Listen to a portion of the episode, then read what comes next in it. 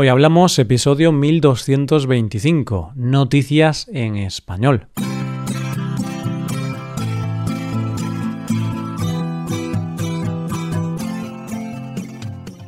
Bienvenido a Hoy Hablamos, el podcast para aprender español cada día.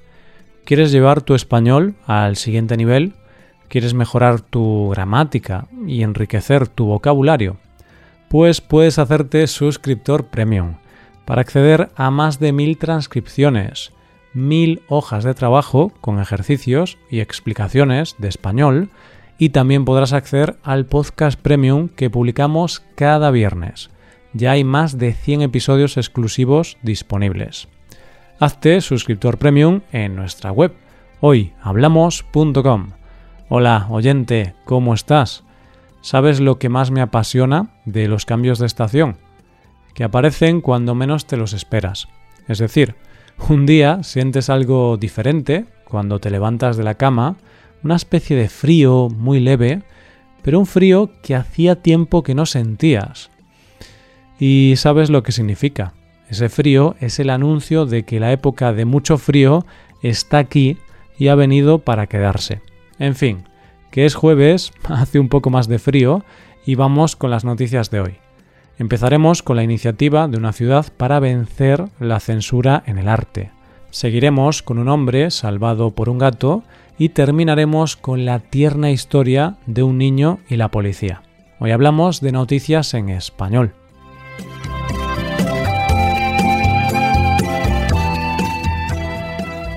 Se suele decir que las modas son cíclicas, es decir, que aquellas cosas que estuvieron de moda en un tiempo pasado en algún momento volverán a estar de moda. Pasa, por ejemplo, con la moda de las riñoneras, que se llevaron hace muchos años, luego se consideró una auténtica horterada y ahora toda la gente considerada moderna las lleva. Las riñoneras han vuelto. Pues bien, de la misma forma que la moda es cíclica, a veces pienso que la censura es también cíclica. Me explico, oyente. Hay cosas del arte, por ejemplo, que mm, en su momento fueron prohibidas y eran un escándalo.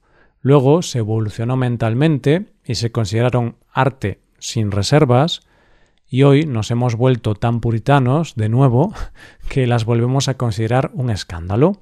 Y de esto precisamente trata nuestra primera noticia de hoy. Y para hablar de esta noticia nos tenemos que ir a Viena, una ciudad maravillosa que tiene grandes obras de arte en sus museos, entre ellas obras de autores como Egon Schiele y Koloman Mosa.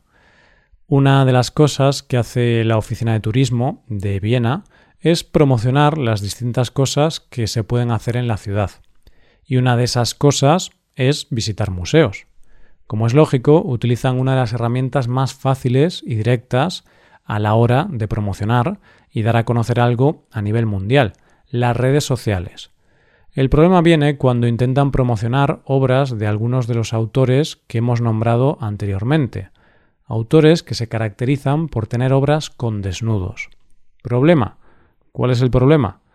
Pues el problema viene cuando se sube un cuadro con un desnudo a una red social, porque mm, el algoritmo de estas redes sociales entiende que es pornografía o contenido inadecuado y bloquea el contenido. Y aquí es donde volvemos a lo cíclico, porque muchas de estas obras estuvieron censuradas o prohibidas cuando fueron creadas, a finales del siglo XIX y principios del XX. Ahora, en pleno siglo XXI, vuelven a estar censuradas, pero en esta ocasión por un algoritmo y las políticas de las redes sociales. Pero bueno, sobre la doble moral de las redes sociales podríamos hablar un día entero, y aún así nos faltaría tiempo. El caso es que con el afán no solo de dar a conocer las obras, sino también para protestar por estas políticas de las redes sociales, la Oficina de Turismo de Viena ha decidido crearse un perfil en OnlyFans, una web para publicar contenido para adultos. Y estas son las declaraciones de la portavoz de turismo de Viena, Helena Hartlauer. Solo queremos preguntarnos, ¿necesitamos estas limitaciones? ¿Quién decide qué censurar? Instagram censura las imágenes y a veces ni siquiera lo sabes. Es muy poco transparente. Así que si tú, oyente, quieres acceder a estas obras, tienes que pagar una suscripción de 4,99 dólares al mes. Y te darán a cambio la tarjeta de beneficios Viena City Card, así como el pase de entrada a algunos museos donde se encuentran estas obras. Y la verdad es que tengo que confesarte que no entiendo muy bien dónde está el problema de enseñar un cuadro de un desnudo, o incluso que alguien voluntariamente muestre una parte de su cuerpo. Es curioso cómo en algunas plataformas se censuran los desnudos, el cuerpo humano, pero podemos acceder a cantidad de violencia y contenidos extremos sin ningún problema. Vamos con la segunda noticia. ¿Quieres que te cuente una cosa que da bastante miedo? Perderte solo en una montaña. ¿Por qué? Porque he visto demasiadas películas de catástrofes naturales como para saber que eso siempre termina en desgracia, siempre. bueno, no termina en desgracia en las películas, porque ahí siempre acaba ocurriendo un milagro o alguna casualidad que hacen que el protagonista se salve in extremis. Pero claro, yo soy consciente de que eso pasa en las películas. En la vida real sería una desgracia segura. Aunque, si te soy sincero, tengo un poco más de fe en los milagros después de conocer la segunda noticia de hoy. La historia la protagoniza un hombre del que no sabemos el nombre, pero que ha compartido su historia por redes sociales. Y su historia cuenta que se encontraba de vacaciones en Suiza, más concretamente en un albergue de la ciudad de Lauterbrunnen, que está en la montaña y que está muy concurrido cuando es la temporada de esquí. Pero este hombre llegó fuera de temporada. El hombre se puso a caminar hasta llegar a la cima de la montaña, y allí llegó hasta el pueblo de Gimmelwald, un pueblo muy pintoresco, con muy pocos habitantes, que en ese momento estaba prácticamente desierto y al que solo se puede acceder andando. Una vez estaba en las montañas, alrededor del pueblo, se desorientó y no sabía cómo volver. Así que el pueblo idílico, en realidad, en aquel momento, era la peor de sus pesadillas. Y es que las opciones no eran muchas, ya que tal y como él dice, estaba revisando mi mapa para ver cómo podía regresar al albergue, ya que el único camino oficial para bajar era a través de un sendero que estaba cerrado. Entonces, nuestro protagonista está desorientado, desesperado, con un tobillo torcido y agotado.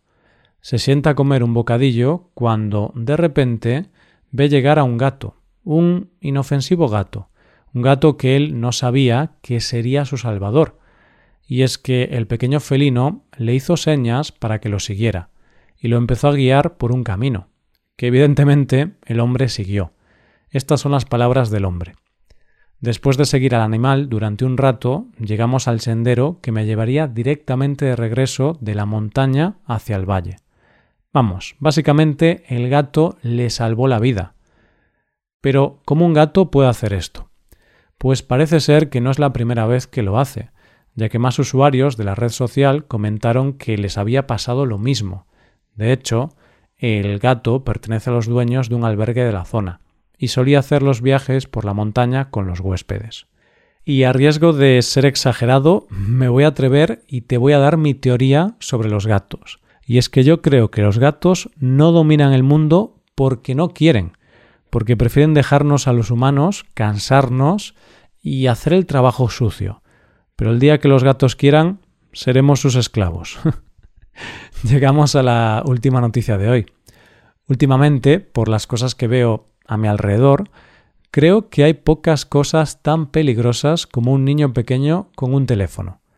Hace poco me contaba un amigo que él trabaja con muchos clientes con los que habla por WhatsApp. Un buen día, uno de esos clientes le empezó a mandar emoticonos y audios donde no se decía nada. Él pensó que se había equivocado, pero luego recibió un mensaje de su cliente pidiendo perdón, porque su hijo de cinco años le había cogido el móvil.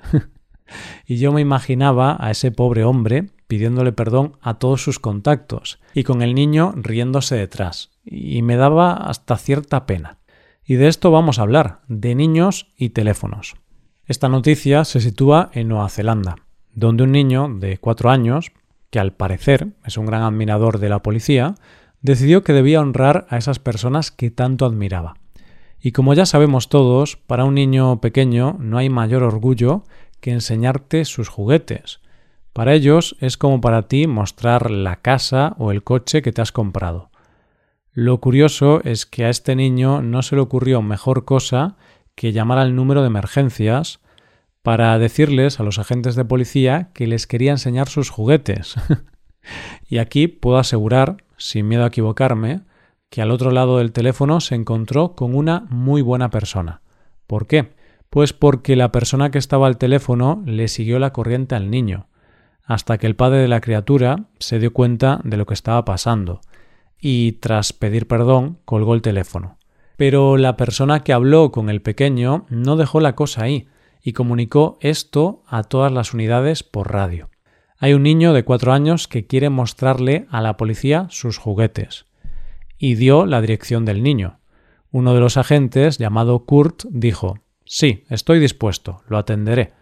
Y así fue como el policía acudió a casa del niño para que le mostrara sus juguetes, además de darle un paseo en el coche patrulla y también advertirle de que no se debe llamar a emergencias por esas cosas, sino para emergencias reales.